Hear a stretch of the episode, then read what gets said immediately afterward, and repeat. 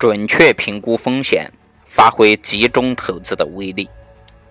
采取集中投资战略是防止我们陷入传统的分散投资教条。许多人可能会因此说，这种策略一定比组合投资战略的风险大。这个观点其实并不十分正确。投资者应该相信，集中投资策略使投资者在买入股票前，既要进一步提高考察公司经营时的谨慎态度，又要提高对公司经济特征满意程度的要求标准，因而。更可能降低投资风险。在阐明这个观点的时候啊，我们可以将风险定义为损失或者损害的可能性。巴菲特在一九九六年伯克希尔公司的年报中这样说道：“我们坚信，计算机模型预测的精确性也不过是臆断和毫无根据的猜测。”事实上，这种模型很有可能会诱使决策者做出完全错误的决定。在保险和投资领域，我们经常目睹过很多类似原因造成的灾难性结果。所谓的组合保险，在一九八七年市场崩溃期间带来的破坏性的结果，让一些笃信计算机预测的人大跌眼镜。到那时，他们才真正意识到应该把这些计算机扔到窗外。巴菲特认为，确定风险不是通过价格波动，而是通过公司的价值变动。所谓风险，是指价值损失的可能性，而不是价格的相对波动性。集中投资于被市场低估的优秀公司，比分散投资于一般公司更能降低真正的投资风险。根据中国证券报报道。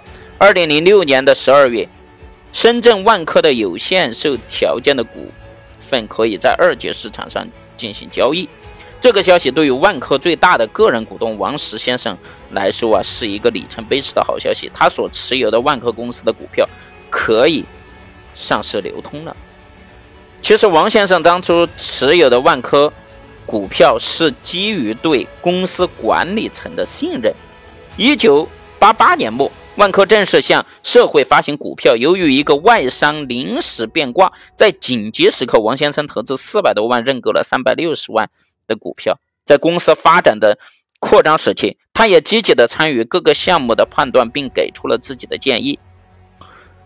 基于对万科公司的了解和信任，王先生啊开始集中投资于万科公司。一九八八年持有万科股票三百六十万股。一九九二年，王石先生投资的这个万科股票三百七十点七六万股。以后通过送股和配股以及二级市场的增持，一九九三年就拥有了五百零三点二九万股。一九九五年更是七百六十七万股。二零零四年更是三千七百六十七点九四万股。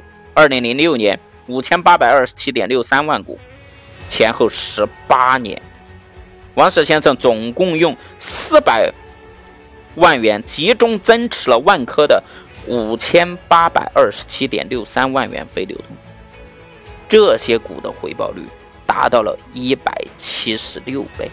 二零零七年三月，回报率更是达到了三百倍左右。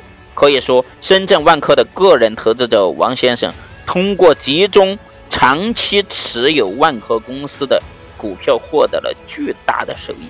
由此看来，集中投资虽不能让我们在短期内获得暴利，但是从长期来看，其所带来的总回报率是远远超过市场的平均水平的。所以说，集中投资需要我们有长远的眼光，关注长期的收益率，而不是过分迷恋短期的效益。